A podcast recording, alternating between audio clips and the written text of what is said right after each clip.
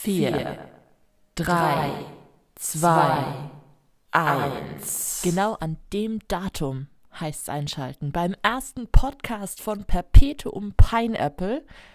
Überall, wo es Podcasts gibt. Es geht um mich. Ich muss es so sagen, es wird ein bisschen narzisstisch. Ich erzähle von mir selbst, wie ich zum Nerdsein gekommen bin, aber hört doch einfach mal rein. Also, erstmal zum Namen. Perpetuum Pineapple, Überraschung des Jahrhunderts, steht nicht so in meinem Personalausweis drin. Das Perpetuum mobile, wenn ein Auto unendlich sein kann, warum nicht eine Ananas? Ich lebe in fanfiction.net. Ich liebe es.